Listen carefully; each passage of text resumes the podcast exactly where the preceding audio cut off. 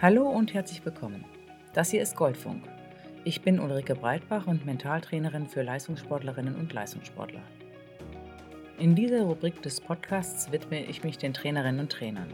Von euch wird viel verlangt und in Sachen Technik, Taktik oder Bewegungslehre gibt es auch sehr viele Angebote, die ihr nutzen könnt. Aber gerade wenn es darum geht, mit Stress, Druck und den eigenen sowie äußeren Ansprüchen umzugehen, da werdet ihr als Trainer häufig alleine gelassen.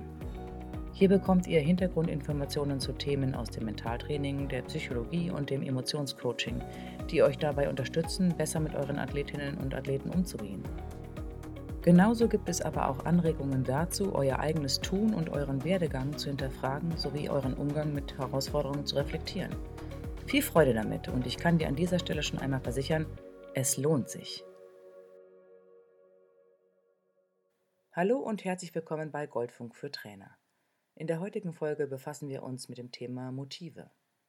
Im Sport taucht immer wieder der Begriff der Motivation auf.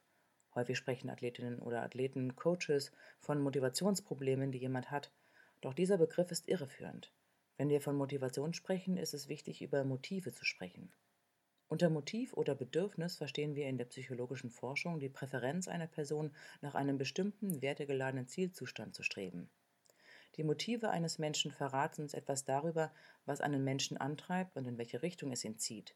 Genauso verstehen wir, was die Person abstößt oder wovon sie sich distanziert. Wenn wir bei einem Athleten erleben, dass er immer die Nähe zu anderen Menschen sucht, gerne in der Gruppe trainiert, um Austausch bemüht ist und eher Schwierigkeiten bekommt, wenn er alleine trainiert, dann deutet das auf ein ausgeprägtes Bindungsmotiv hin.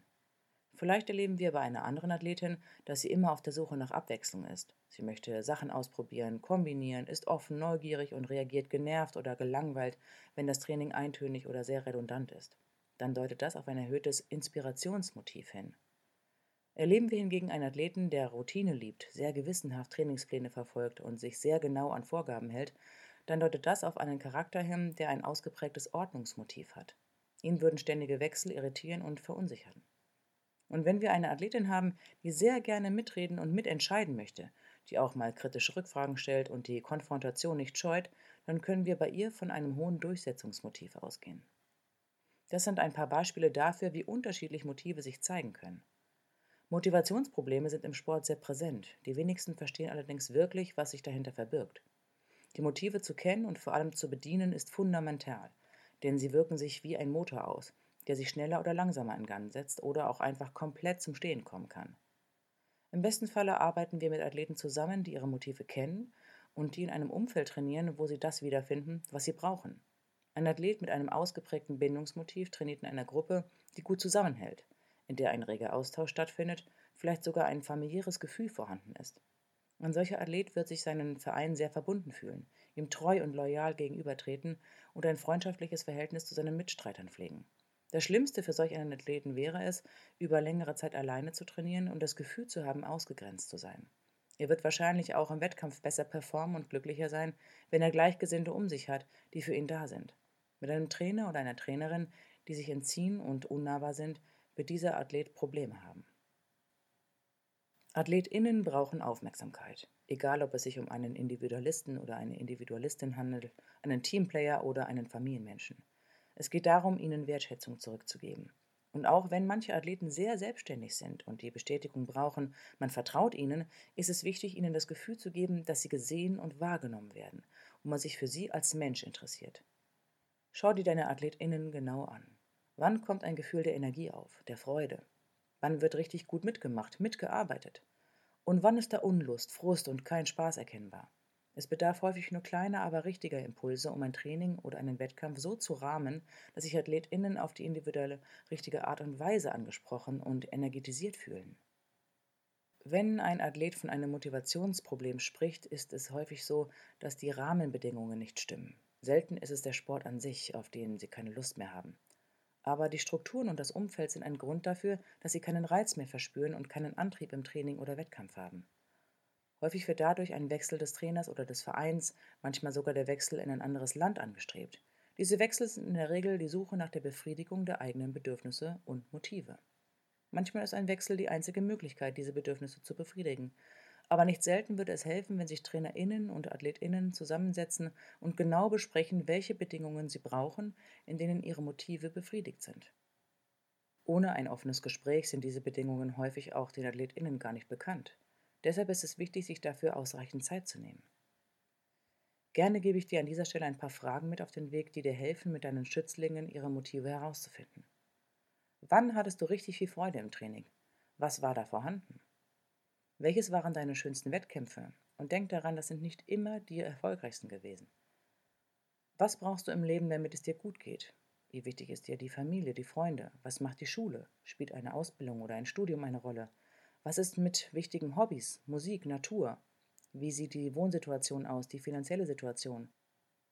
Gibt es vielleicht Haustiere oder lebt jemand in einer anderen nicht heimischen Kultur? Lasse AthletInnen beschreiben, wie ein optimales Trainings- und Wettkampfumfeld für sie aussieht. Sei offen für Dinge, an die du bisher überhaupt nicht gedacht hast. Und lass die Leute erst einmal alles erzählen, ohne gleich an die Umsetzung zu denken oder Einschränkungen zu benennen. Es geht in diesem Schritt nur darum, ein Gefühl für die Motive zu bekommen. Und dafür braucht es erst einmal Raum. Und dann schaue auch auf dich als Trainerin oder Trainer. Was brauchst du, um das Gefühl zu haben, dir macht deine Tätigkeit Spaß? Wann merkst du, gehst du mit Freude auf den Platz oder am Abend nach Hause mit einem Gefühl, das war heute gut? Was ist genau da gewesen? Und was brauchst du auch von den Athletinnen und Athleten, um ein guter, aufmerksamer und eben motivierter Trainer zu sein? Schau auch, wo Kompromisse geschafft werden müssen. Wo seid ihr jeweils flexibel? Könnt euch auf den jeweils anderen einstellen? Und was muss da sein, was nicht verhandelbar ist? einfach weil es dir oder dem anderen zu wichtig ist. Wenn wir menschliches Verhalten und die Art, wie wir Ereignisse bewerten und erleben, besser verstehen wollen, hilft ein Überblick, welche Motive eine Schlüsselrolle spielen. Neurobiologisch betrachtet steuern uns im Kern vier Grundmotive, die eben auch schon kurz angerissen wurden. Das sind Ordnung und Stabilität, Harmonie und Geborgenheit, Inspiration und Leichtigkeit, Durchsetzung und Einfluss. Diese vier Grundbedürfnisse stehen in enger Verbindung mit unseren Hormonen. Für das Bedürfnis der Ordnung und Stabilität ist das Stresshormon Cortisol verantwortlich. Wenn wir unsicher oder ängstlich sind, steigert somit der Cortisolspiegel nachweislich an. Das Motiv der Harmonie und Geborgenheit steht im Zusammenhang zum sogenannten Bindungshormon, auch Kuschelhormon genannt, Oxytocin. Wenn wir uns geliebt und angenommen fühlen, steigt der Oxytocinspiegel an. Fühlen wir uns abgelehnt, empfinden wir Trauer. Das Motiv der Inspiration und Leichtigkeit steht in Verbindung mit dem Belohnungshormon Dopamin. Erfahren wir Neues, dann erleben wir Freude und Lust. Im entgegengesetzten Fall spüren wir Langeweile. Und wenn wir uns stark fühlen und somit unser Motiv nach Durchsetzung und Einfluss erfüllt ist, dann steht das im Zusammenhang mit dem Dominanzhormon Testosteron. Wenn dieses Motiv blockiert ist und wir nicht zu unserem angestrebten Ziel kommen, dann spüren wir Ärger. Gelangen wir allerdings zu einem Ziel, dann erfüllt uns das mit Stolz. Das sind jetzt recht viele Informationen gewesen und deshalb lasse ich dich mit diesen neuen Impulsen erst einmal schwanger gehen. Nur nebenbei, diese Art von Schwangergehen gilt auch für Männer. Damit will ich sagen, lass dieses Wissen einmal auf dich wirken und schaue, welche neuen Möglichkeiten sich für dich dadurch für deine Arbeit mit deinen Athletinnen und Athleten ergeben. Und ich freue mich schon auf die weitere Arbeit mit dir. Bis zum nächsten Mal. Ciao.